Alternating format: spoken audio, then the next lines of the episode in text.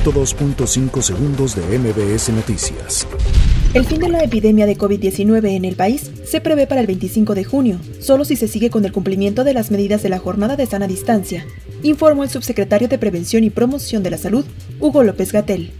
El subsecretario de Salud, Hugo López Gatel, informó que la recomendación del grupo de científicos es mantener hasta el 30 de mayo la Jornada Nacional de Sana Distancia debido a la pandemia del coronavirus.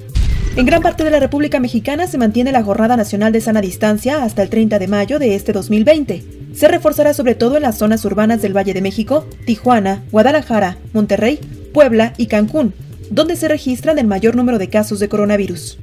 Petróleos Mexicanos reporta 83 casos confirmados de COVID-19 entre sus trabajadores. Por mayoría de votos, el Pleno del Congreso del Estado de Oaxaca aprobó modificaciones al Código Penal para sancionar a quienes agredan al personal médico, Así lo confirmó el presidente de la Junta de Coordinación Política, Horacio Sosa. El INEGI informó que en marzo de 2020 el 73.4% de la población de 18 años y más consideró que vivir en su ciudad es inseguro.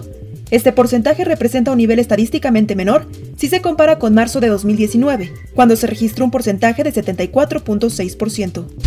Comenzó el análisis de expediente para el otorgamiento de beneficios de libertad anticipada a internos por razones humanitarias ante la progresividad de la pandemia por COVID-19, informó el Poder Judicial de la Ciudad de México, el cual afirmó que no existe hasta el momento ni un solo contagio en imputados presentados ante los jueces.